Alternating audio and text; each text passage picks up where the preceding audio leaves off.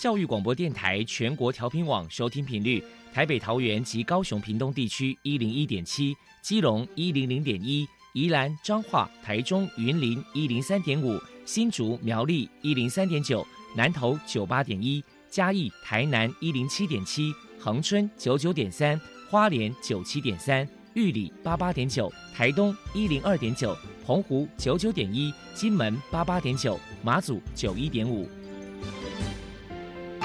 爱是包容，爱是牺牲，爱是分享，爱是服务。因为爱，特殊教育充满了无限的可能。用爱关怀身心障碍同学的未来，用心倾听资赋优异子女的心声。欢迎老师、家长、同学们，大家一起加入。特别的爱，这个大家庭。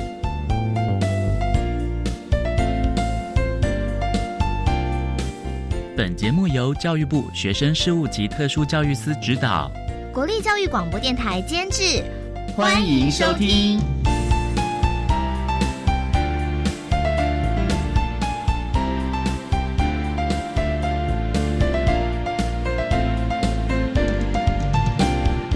因为爱，我们在空中相会，欢迎您再度收听特别的爱，我是小莹。这个节目在每个星期六和星期天的十六点零五分到十七点播出。在今天节目中，将为您安排三个部分。首先，在爱的小百科单元里头，波波将为您安排爱的小天使单元，为您邀请。从事早疗社会服务的社工王玉竹王社工为大家说明早期疗愈的注意事项以及迷思的破除，希望提供家长老师可以做参考。另外，今天的主题专访为您安排的是爱的搜寻引擎，为您邀请国立台中教育大学早期疗愈研究所的吴佩芳教授为大家说明早期发现、把握黄金期，谈发展迟缓孩童早期疗愈的重要性以及正确的观念。希望提供大家可以做参考。节目最后为您安排的是“爱的加油站”，为您邀请国立和美实验学校高中部的刘秀凤老师为大家加油打气了。好，那么开始为您进行今天特别的爱的第一部分，由波波为大家安排“爱的小天使”单元。爱的小天使，每一个宝宝都是父母心目中的小天使。让我们一起关心幼儿的学前教育。发现幼儿早期疗愈的重要性。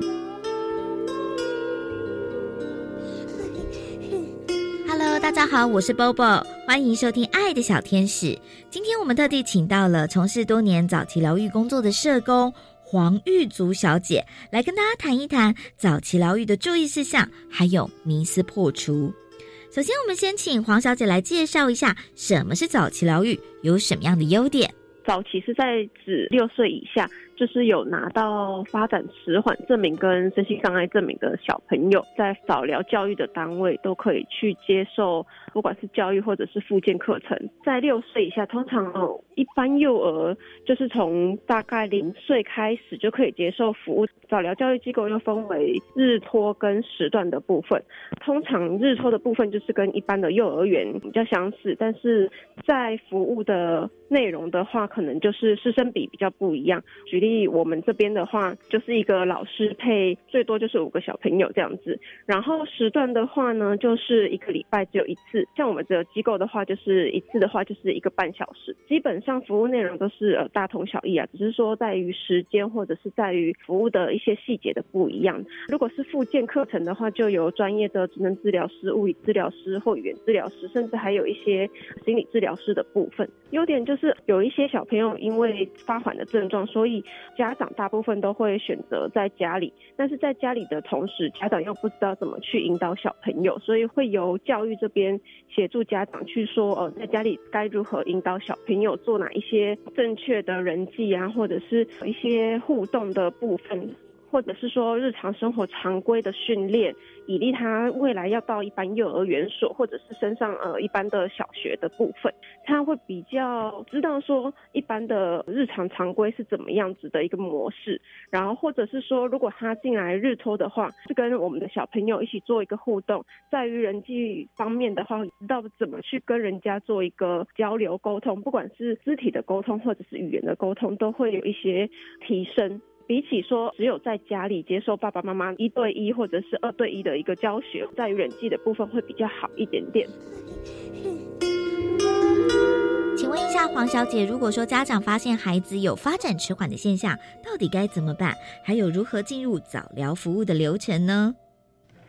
家长如果在还没有去医院做呃一般的联合评估或者是看诊的时候，通常有很多的早疗的协会会有咨询的服务，然后你可以去问这些机构咨询说，哦，如果我的小孩这样子，应该要怎么去医院看诊，或者是怎么样的一个流程，或者是说像我们有些机构也会有知道。亲子幼儿馆，因为台南这边也是有亲子幼儿馆，最近比较多亲子幼儿馆，爸爸妈妈带着小朋友去室内的场所。那我们有时候也会驻点在那边去做一个初评的动作，就是帮忙爸爸妈妈或者是家长去初步判定这个小朋友是不是在于发展的过程阶段当中有比较缓慢一些。家长可以凭着这些就是专业人员的一个初步判断，然后去医院看小儿科，或者是说小儿科的医生判定说这个小朋友真的是有发缓。那等到他年年纪差不多大约可能一两岁的时候，医生就会帮忙做一个联合评估的动作。但是因为联合评估的这一部分呢，台南是有规定几个院所有在做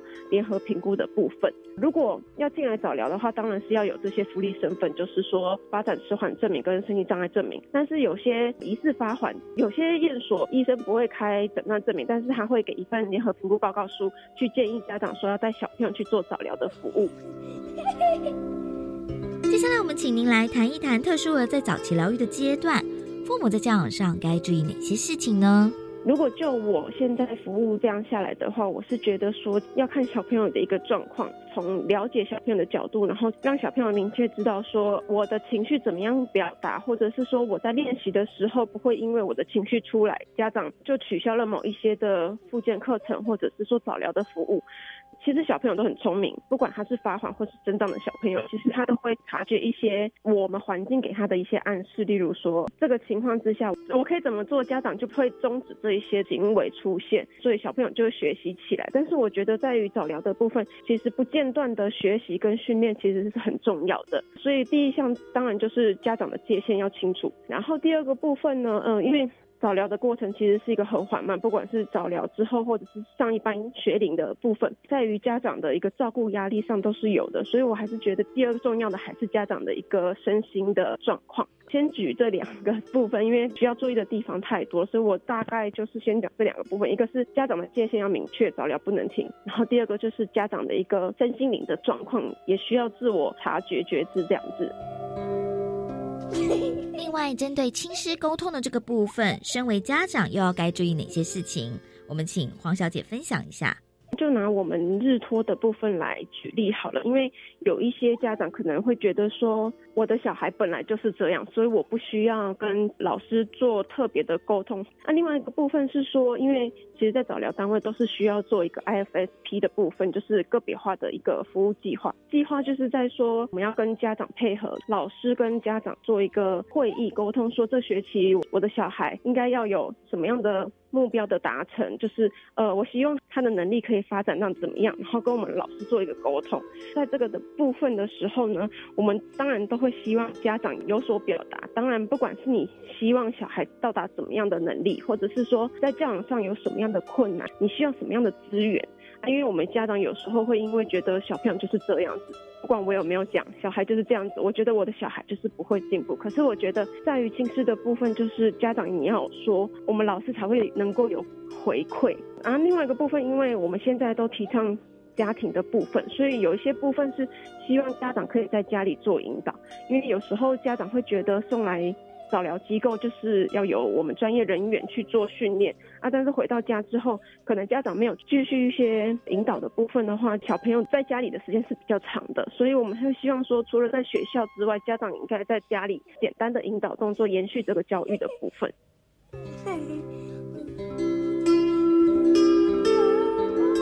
再来，我们要请您破除一下一般大众对于特殊儿的早期疗愈有哪一些错误迷思。因为有一些家长还是会觉得说，嗯，我的小朋友接受了早疗的服务之后，未来到一般的幼儿园所，或者只是说未来升到国小的部分，会不会被贴标签这一件事情？因为我们在接受就是家长来，不管是咨询也好，或者是已经进到我们服务的家长也好，他们都会怕说，万一我让我的小朋友来接受早疗，是不是所有人都会知道我的小朋友是有状况的？但是我还是要建议家长，对于标签化这件事情呢，是我们人去定义标签这件事情。但是如果就于照常理的一个程序的话，就算小朋友来接受就读这边。学校除了老师之外，其实家长不太会知道，因为我们家长会询问的话，都是因为他怕其他的家长对于小朋友的特殊状况不太能了解，甚至去歧视排挤他们。但是在于这个部分的话，我通常都会建议，就是安抚家长，然后告诉家长说，其实就是因为有早疗的介入，所以他回归一般幼儿园所的时候，他能力其实有提升的，只是提升的比较慢一点。所以在于学校的状况，需要跟学校的老师做一个状况的回应。然后在家里的时候也需要做一些引导的部分，所以不要因为说害怕小朋友被贴标签，所以就不来。早疗日托或者是接受早疗的服务，那对小孩来说其实是一个权利的剥夺或者是教育的剥夺了。我觉得这样是会很可惜，他原本的能力可以慢慢的增长，但是因为家长可能会有所顾虑，就变成说让他的能力可能没有办法如期的一直进步这样子。以上是我对于早疗的一个迷失的话，就是在于家长认为说接受早疗就是会被贴标签的一个印象。针对早期疗愈，您还有什么样的话想要传达的呢？因为近期长照的压力真的是新闻不断啊，所以我还是必须要回归到家庭的一个部分。还是觉得说，通常我们的小朋友在接受早疗的时候，其实附件的课程都是家长去带，带他去医院啊。但是有些医院可能只有排到职能，可是你物理或者是语言，你要跑到其他的医院去做。这些家长就是每一天都要带小朋友去到不管离家里多远，这样子来回接送，然后再加上他在回家之后又要引，可能会在于。长照上面压力很大，所以我还是要提醒各位家长，不管是教养上面，或者是说家庭上的压力，如果真的有问题的话，还是是时候要提出一些求救的讯号啦。在于早疗，或者是在于未来教养小孩的部分，其实路都还很长。对，以上是我对于不管是早疗或者是长照的部分的一个建议吧。谢早疗社工黄玉竹小姐接受我们的访问。现在我们就把节目现场交还给主持人小莹。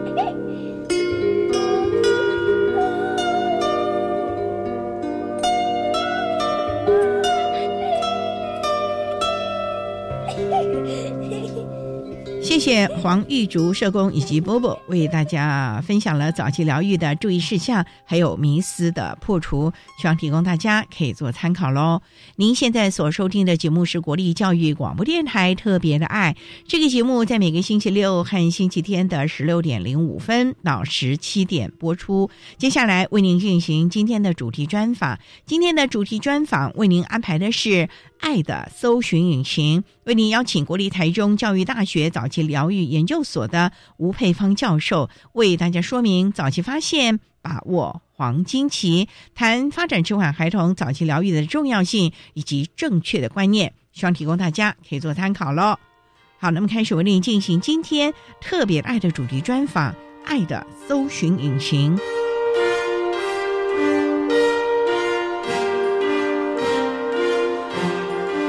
爱的搜寻引擎。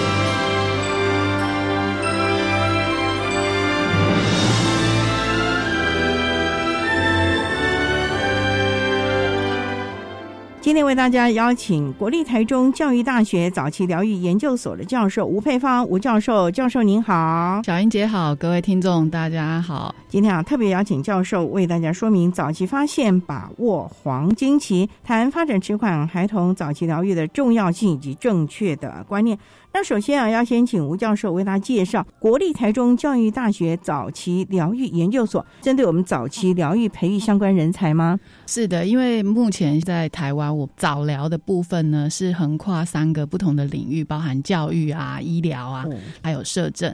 那目前早疗在台湾的培训里头呢，我们没有在大学里面有设相关的科系，比较多一点的就是透过他原本在大学的培训，比方说他是教育相关或者是医疗相关。或者是社政相关，他如果在毕业之后有兴趣从事早期疗愈相关工作，就透过研究所层级的方式来做一个培训。那招收对象，刚才有教育、医疗和社政这三个领域的人都可以来报考了吗？现在目前我们早疗所开放报考的对象，除了横跨这三个领域之外，其实我们也有蛮多家长。或者是对早期疗愈有兴趣，比方说像保姆啊，照顾比较小一点的小孩，他在照顾孩子的过程当中，对于发展的议题，或者是怎么样尽早的介入，提升孩子的发展，有比较多一点的兴趣，他也可以来报考。不过基本上还是要有大学学历吧，还是要有相关的经历，相关的经历，大学的学历，或者是说，如果你是专科毕业，然后有在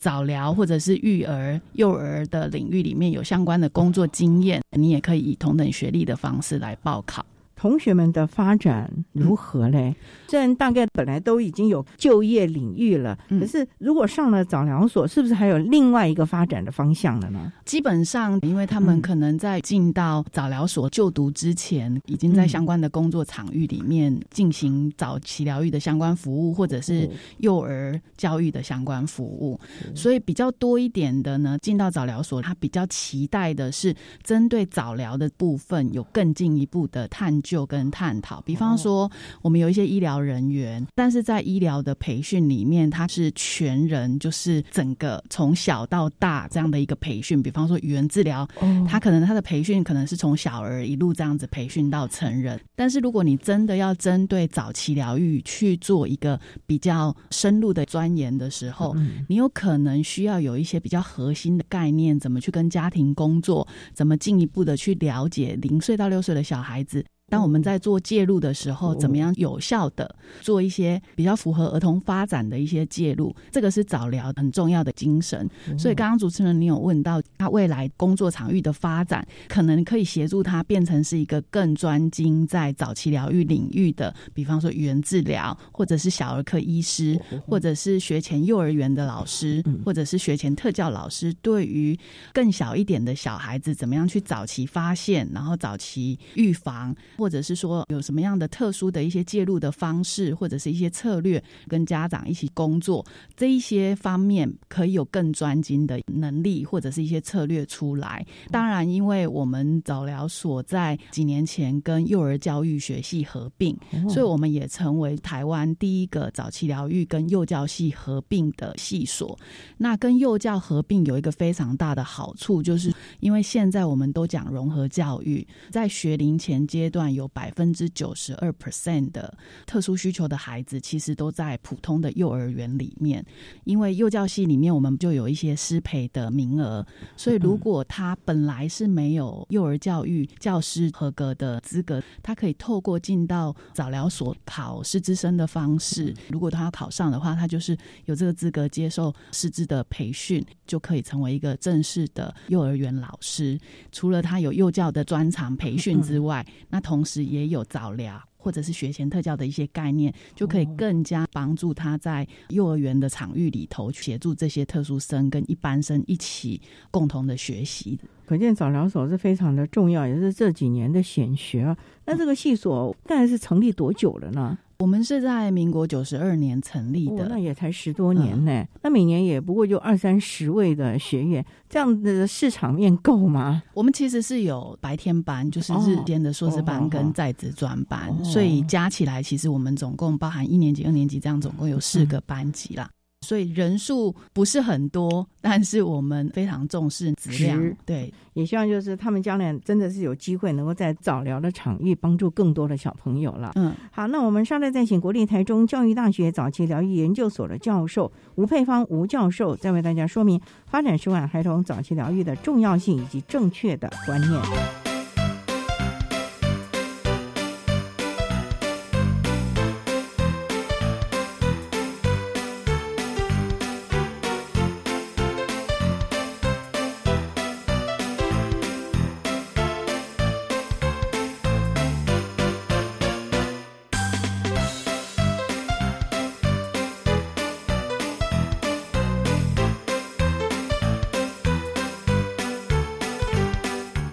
台欢迎收听《特别的爱》。在今天节目中，为你邀请国立台中教育大学早期疗愈研究所的教授吴佩芳吴教授，为大家说明早期发现、把握黄金期，谈发展迟缓孩童早期疗愈的重要性以及正确的观念。那刚才吴教授为大家介绍了国立台中教育大学早期疗愈研究所的相关概况。那想请教教授，这几年大家都在谈早疗、早疗，而且要把握黄金期啊，那到底这个？早期疗愈真的有这么重要？为什么大家都那么重视它了呢？因为儿童的发展很重要的就是在他三岁之前，因为三岁哦，呃，大部分的孩子从科学的角度切入，就是孩子脑部的发展大概在两岁已经发展了八十 percent，所以我们会很期待透过疗愈的一些介入，可以协助这个孩子在早期的时候，如果我们有发现他有发展异常的状况的，可以透过一些介入协助他，可以更快的回到那个发展的曲线上。早疗的范围应该蛮广的，就像教授啊刚才提到了，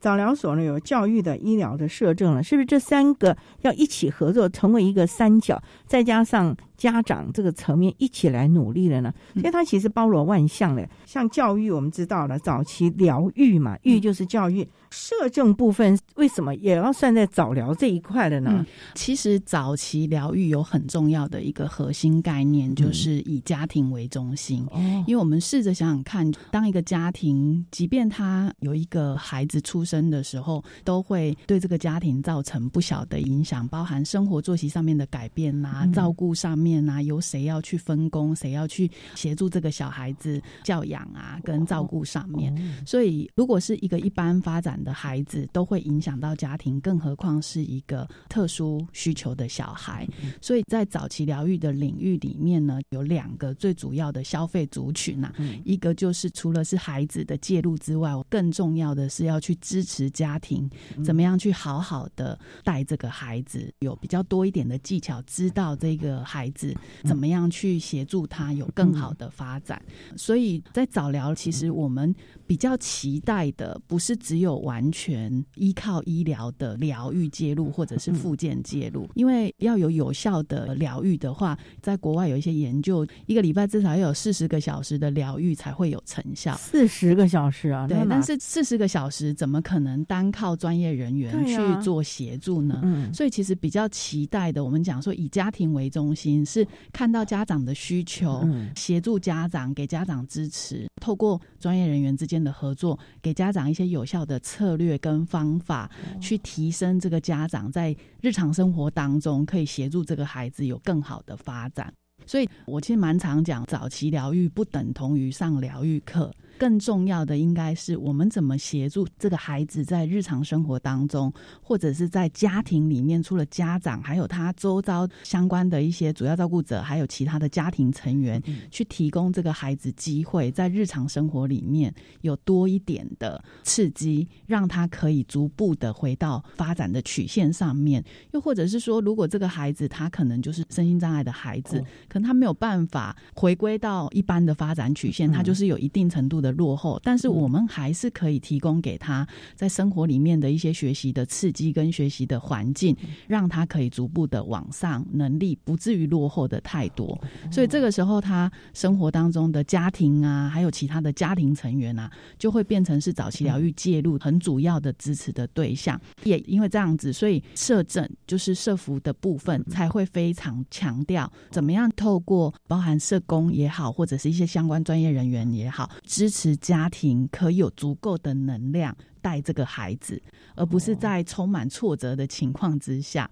把这个孩子只交给其他的专业人员，但是可能家长在这个过程当中没有任何的方法跟策略去做协助，所以它是一个全方位的早期疗愈的一个计划了啊。对，好，那我们稍待再请国立台中教育大学早期疗愈研究所的教授吴佩芳吴教授，再为大家说明发展迟缓孩童早期疗愈的重要性以及正确的观念。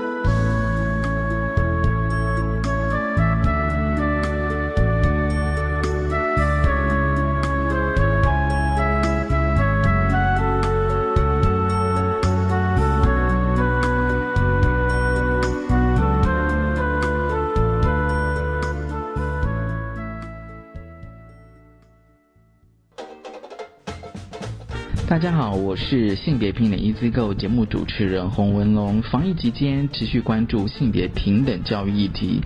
欢迎每周日下午三点收听由文龙主持的《最没有尺度的声音》，就在性别平等 E Z GO。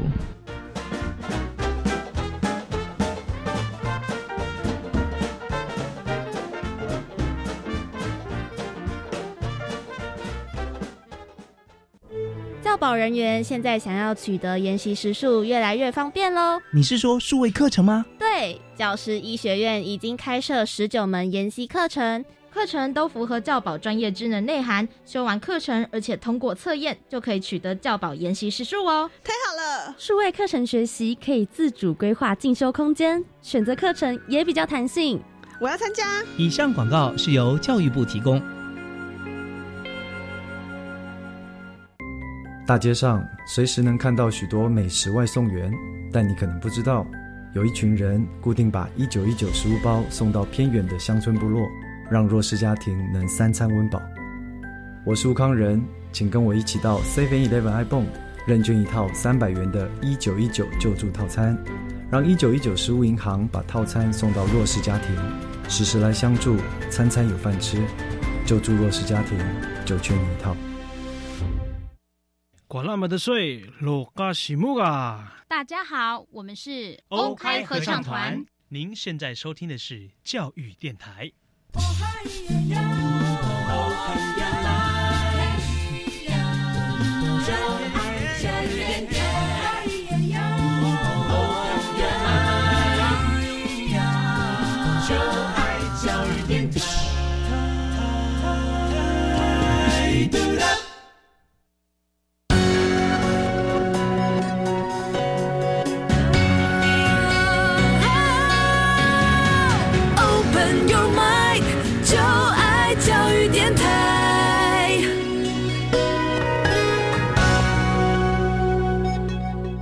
电台欢迎收听《特别的爱》这个节目，是在每个星期六和星期天的十六点零五分到十七点播出。在今天节目中，为您邀请国立台中教育大学早期疗愈研究所的教授吴佩芳吴教授，为大家说明早期发现、把握黄金期谈发展迟缓孩童早期疗愈的重要性以及正确的观念。那刚才在节目的第一部分，教授为他简单的介绍了早期疗愈研究所的概况以及早期疗愈的重要性。不过呢，既然是早期疗愈，教授也提到是在三岁之前要把握这个黄金期了。对，那我们要怎么样来早期发现？因为现在少子化，很多都是新手爸爸妈妈，哪里能够了解？也没有其他的手足还可以来比较一下嘞。对，这个部分。可能要仰赖医疗了吧？打预防针的时候啊，去注意了。其实，每个小朋友都有预防接种的记录啊，就是我们平常俗称的那个黄卡，在那本手册后面都会有一些简单的发展检核。但是我还是要提醒各位爸爸妈妈或者是主要照顾者，其实儿童发展筛检表各个县市多年来都有不断的透过不同的形式，包含脸书啦，或者是一些儿童社服的网站啊，在网站上面其实都可以找得到一些简单的筛检表，其实不是做过一次筛检就没事了。在六岁之前，我们总共有十三个阶段，它分不同的年。年龄层，然后有不同年龄段的筛检表。其实筛检最主要的意义，有点类似像发展的里程碑，让主要照顾者检核，看孩子在这个年龄段他有没有这一些能力跟这一些行为出来。那如果有通过的话，当然是很好。那如果说他有落入一些星号题或者是网底题的话，你可以依照那个发展筛检表上面，如果他有跟你讲说要联络哪一个单位，你可以再打电话联络去做确认。因为孩子的发展不是齐头式的发展，他可能在一段时间内这个能力要发展出来，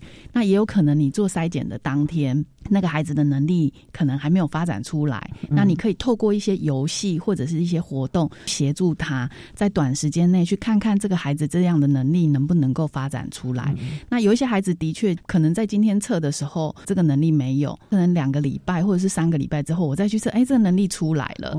有一些孩子可能真的他就发展比较慢，那如果两三个礼拜之后你可能做了一些活动去协助他，他还是一样很像没有太大的成效，甚至于一个月后你看到孩子很像真的明显的偏慢，这个时候可以联络市府的儿童发展的通报中心，因为每个县市用的名称不大一样，但是大多数都用通报中心嘛。你可以联络通报中心询问看看，是不是可以有其他的专业人员在协助你帮忙做一次检核。那如果说真的孩子有比较慢一点的话，也许他们就会请你到医院的儿童发展联合评估中心去做进一步的检查。所以这点是家长可能要有这个警觉性的。嗯，不过呢，谈到这个地方啊。我们现在也常常讲，因为可能家庭功能不彰，或者是文化刺激不利的，因为家长可能经济比较薄弱，每天都为了生活了，没空去管小孩了。那我们要怎么样去厘清这个是真的发展迟缓，还是因为文化刺激不利而引起？甚至我们知道现在有很多的外籍的妈妈，她是主要照顾者，对这个部分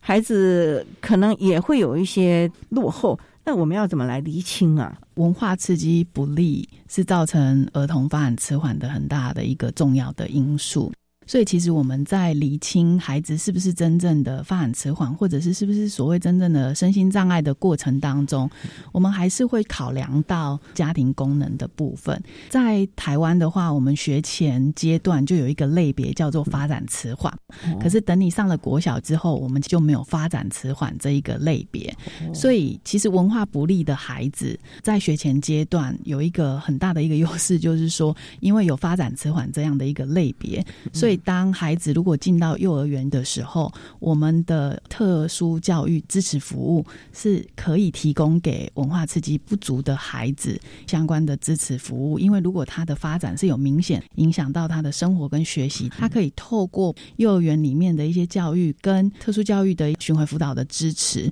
协助这个小孩子有更好的发展。那当然，我们希望如果他单纯是文化不利，那透过学校的一些教育，孩子的能力就可以逐步。被带上来，那可能他上国小的时候就不需要有特殊教育的介入跟支持。他就单纯只是因为他的成长的环境的影响，早期我们先行给他一些支持，他就不会落入到特殊教育的族群，就不会使用到特殊教育的资源。那所以在学前阶段评估的过程当中，我们就会去看这个孩子他是单纯的发展真的有慢，但是他家庭功能啊、家长的支持介入都还不错，还是说他是因为文化影响了他？比方说像语言发展，我们就会去考量在家里面用的语言是。什么样的语言？他的主要照顾者在跟他互动的时间是不是够长？讲话的频率是不是够多？他是到底是用什么样的语言在跟这个孩子沟通？文化不利的孩子，我们会建议尽早去上学。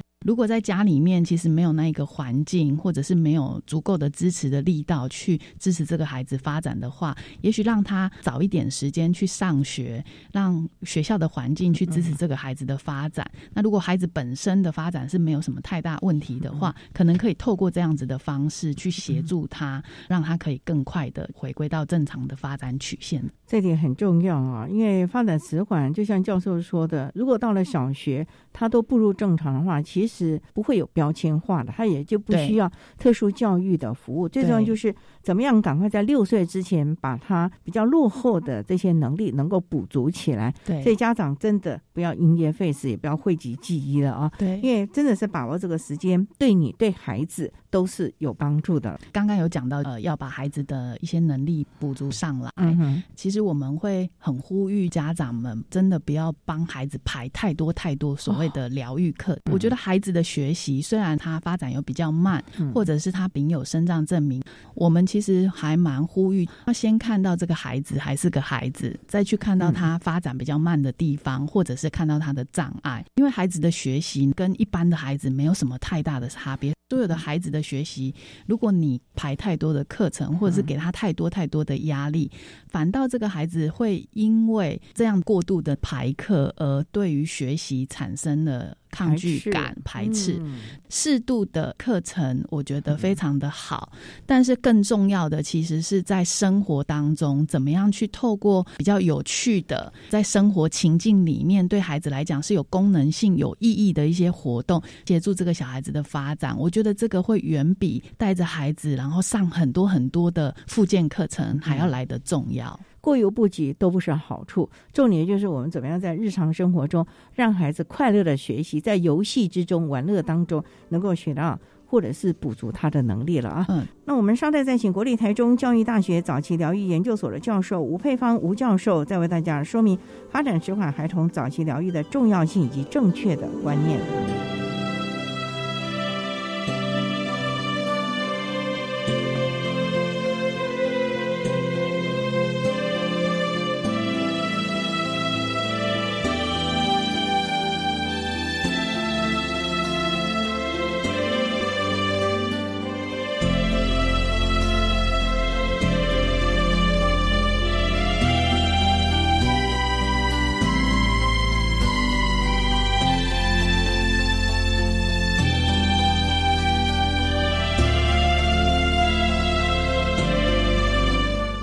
电台欢迎收听《特别的爱》。在今天节目中，为你邀请国立台中教育大学早期疗愈研究所的教授吴佩芳吴教授，为大家说明早期发现、把握黄金期，谈发展迟缓孩童早期疗愈的重要性以及正确的观念。那刚才啊，教授特别提到了家长啊，不要像赶场一样的排满了所有的课程，让孩子对于学习有了反感，反而啊是不好的情况。不过我们也知道。当然，就是在生活中内化。可是我们现在很多的孩子啊，都会进入幼托园所啊，甚至在幼儿园这个部分，我们的老师有没有什么方法可以借助教育专业，让孩子在无形之中快乐的学习，把他该有的或者是本来落后的能力？提升上来了呢。嗯，其实幼儿教育的主要目的就是促进儿童的发展跟学习。所以，当特殊需求的孩子进到幼儿园就学的时候，就是我们现在所谓的融合教育执行的过程当中，非常强调把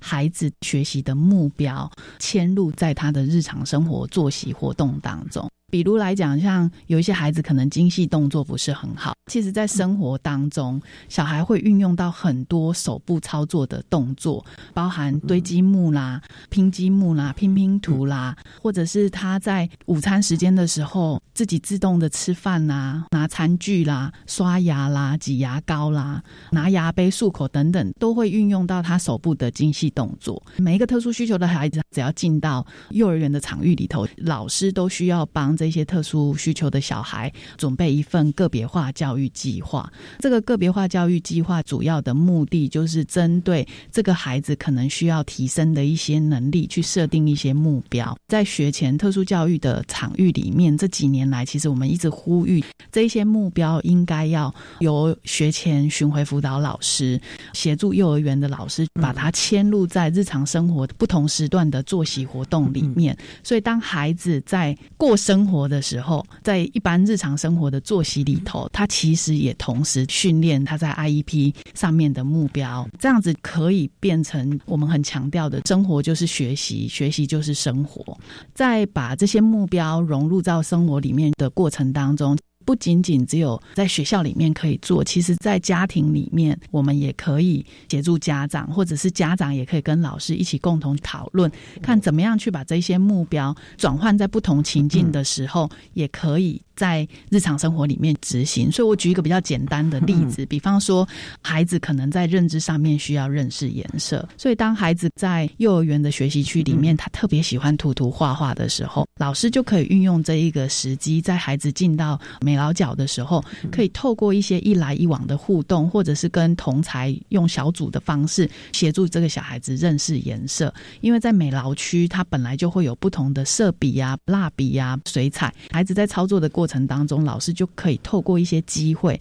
协助这个孩子区辨或者是认识要认识的一个颜色。那回到家里面可以怎么做呢？比方说，妈妈可能来接孩子放学，在放学的过程当中，如果是骑摩托车或者是搭车，他可以透过红绿灯，红绿灯也是三种不同的颜色，对哦。或者是说，在日常生活当中，餐桌上面有各式各样不同颜色的菜嘛，或者是家里面不同颜色的玩具，孩子在玩玩具的过程当中，家长就可以把颜色的概念引导进来。所以，其实促进孩子的发展其实无所不在的，他不一定只能在教室里面或者是治疗室里面。其实生活里面越有趣的孩子，可以学习的越好。你依照孩子的兴趣，把它融入一些你想要孩子学习的一些目标，其实孩子可以学得更快，他的专注力可以更提升。因为他有兴趣啊，对，在早期疗愈当中，所谓大肌肉、小肌肉的训练，其实，在家庭中应该也有方式帮忙。像学校里老师会请他来拧拧毛巾啊，嗯，那回家是不是也帮忙做点家事啊？当然，擦擦桌子了。嗯，我就有家长在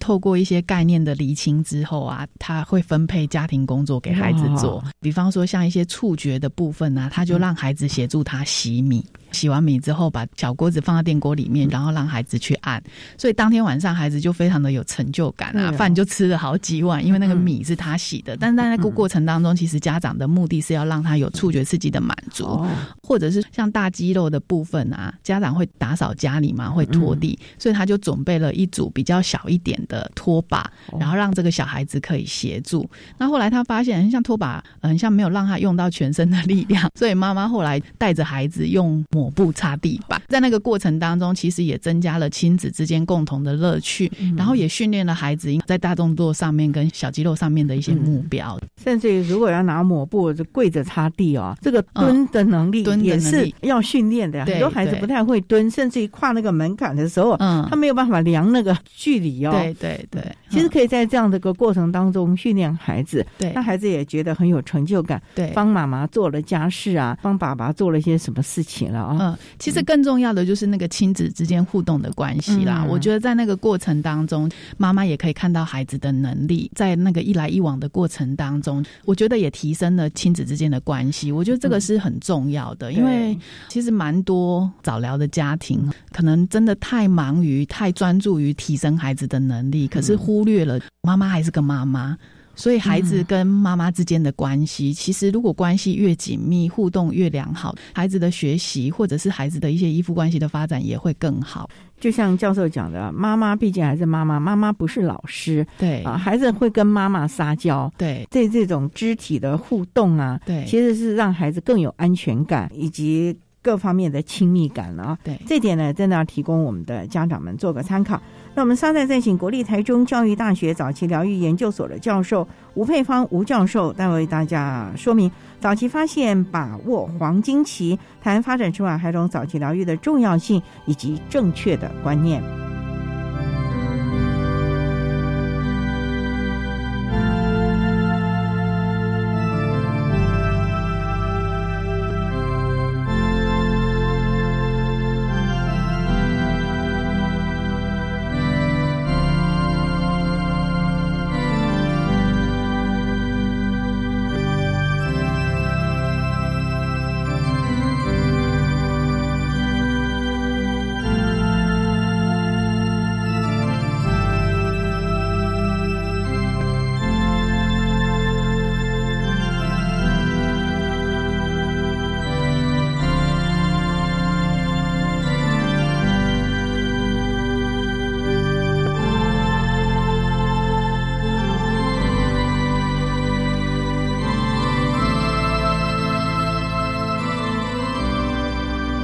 电台，欢迎收听《特别的爱》。在今天节目中，为你邀请国立台中教育大学早期疗愈研究所的教授吴佩芳吴教授，为大家说明早期发现、把握黄金期，谈发展迟缓孩童早期疗愈的重要性以及正确的观念。当然，我们都知道一定要把握黄金期，三岁甚至于六岁之前。不过，往往家长为了要照顾这个发展迟缓的孩子，心力全部都在他的身上。家中如果有手足的话，应该怎么样借重手足的力量？因为我们一直在强调的同才的互动，对于发展迟缓孩子是一个很好的学习甚至模仿的对象。哎，对，其实手足这个议题在蛮多早疗的家庭里面是会遇到的。手足这个议题，其实在我们学界的研究。也比较偏少，也就是说，大家很像都把焦点放在发展比较慢的那个孩子身上。不过这几年有一些学界的学者开始投入心力在研究手足这一块，我觉得这个是非常好的一个发展。其实也是要呼吁家长，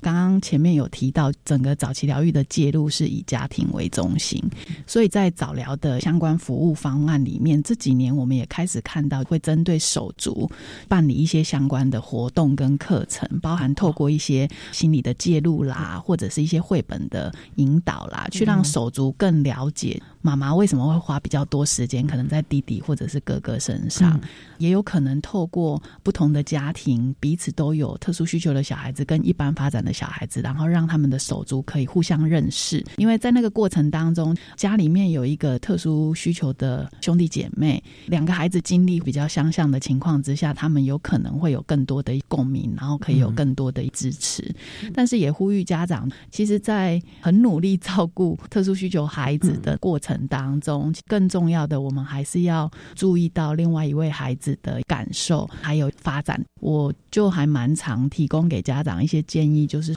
我知道很累，就是在照顾特殊需求孩子的那个过程当中，真的还蛮累的。那但是如果可以透过一些比较单独的时间。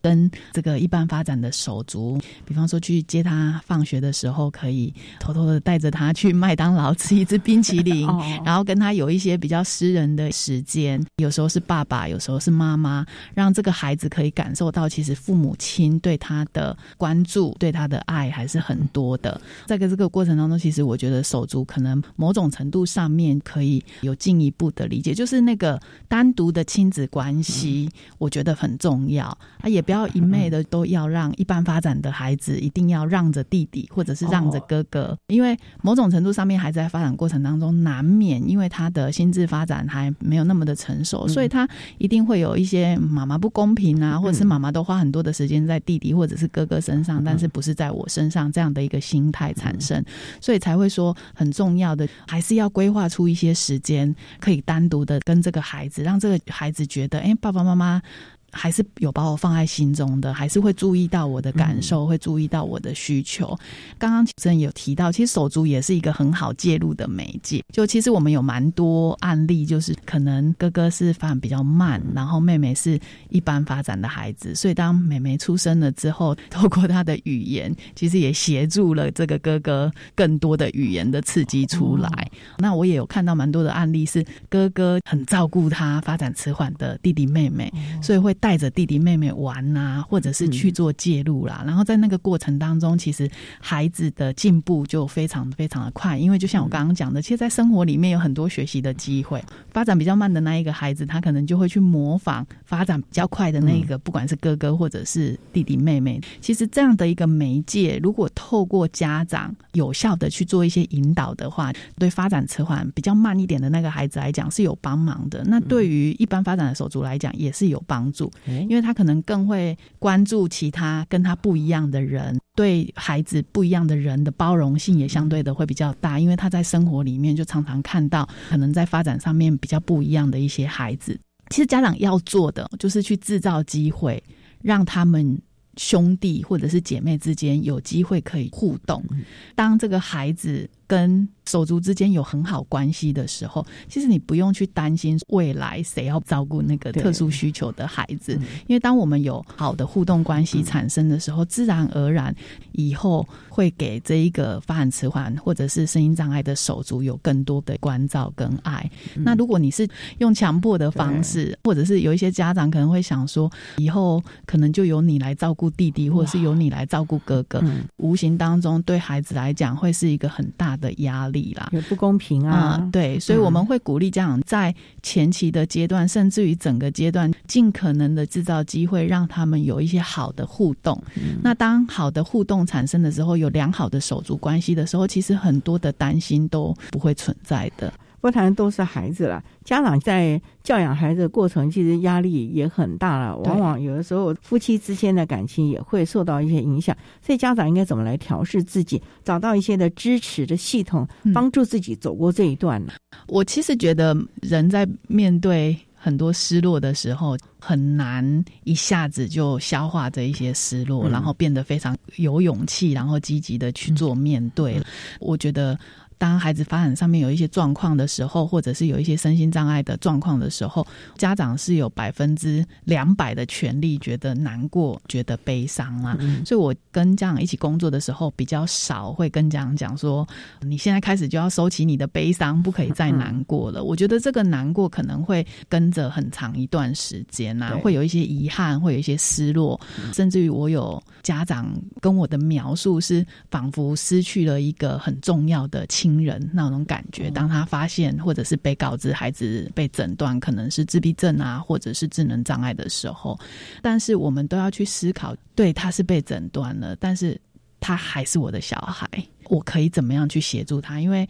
孩子那么小。如果我们没有协助他的话，就可能没有其他人会协助他了。所以我觉得要鼓励家长的，就是说，其实现在我们有蛮多的支持服务，家长也必须要有一些自觉，就是说，我现在其实是需要帮忙的，没有错。就是现在的社会对于发展迟缓或者是身心障碍的孩子，有越来越多元的包容。我们如果可以接受我们自己的孩子是需要帮忙的，那就会有更多的资源进来支持我们这个家庭跟支持我们这个孩子。可是如果我们一刚开始就没有办法接受孩子的发展障碍或者是发展状况，那你可能把所有的资源都排拒在外的时候，你的孩子就得到更少的支持跟协助。所以，我们第一步就是先能够接受。那当然，你是有权利难过的，但是你要认识到一个事实，就是孩子是需要协助的。很多家长会担心贴标签，可是说实在话，如果我们没有去承认孩子真的有需要协助的这个状况的话，别人还是一样会贴标签。所以我觉得重点不在于贴不贴标签，我觉得重点在于我们怎么样给这个孩子有适当的资源跟支持，让他在学习的历程过程当中可以有。少一点的挫折，然后有多一点的学习的机会，这个可能是我们要去进一步做一些调试的。那当然，我知道爸爸妈妈真的非常的辛苦啦，在面对这样子孩子的发展状况的时候，所以一定要呼吁的就是，现在各县市都有一些相关的支持服务，爸爸妈妈可以找到一些相关的支持服务，或者是甚至于家长支持团体协助度过这样的心情心路历程的一些转换，我觉得也很重要。提供家长、老师们可以做个参考了啊！好了，今天也非常谢谢国立台中教育大学早期疗愈研究所的教授吴佩芳吴教授为大家说明了早期发现、把握黄金期谈发展迟缓孩童早期疗愈的重要性以及正确性。非常谢谢吴教授的说明还有呼吁，谢谢您，教授。谢谢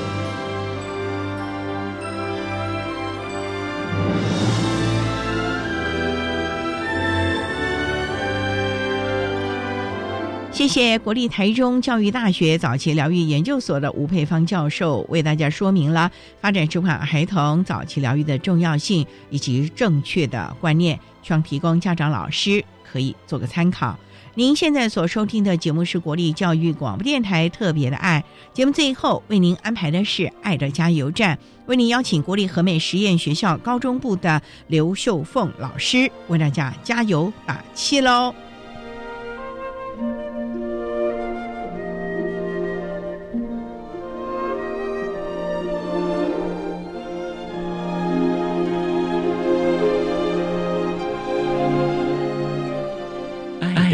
加油站。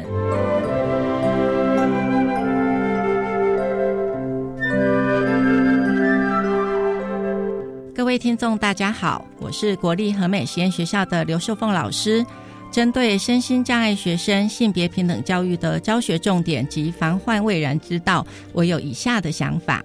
第一个是，老师应该把性别平等教育融入正式课程、非正式课程或潜在课程。在十二年国民基本教育身心障碍特殊需求领域课程纲要，把性别平等教育的九个学习主题能够融入到各科的教学里面。第二个是。依照 CRPD，身心障碍学生的人权应该要充分被保障，而性别平等教育正是实践这样子的精神。我们期待每个孩子都能在性别友善的校园中学习与成长，让我们一起努力。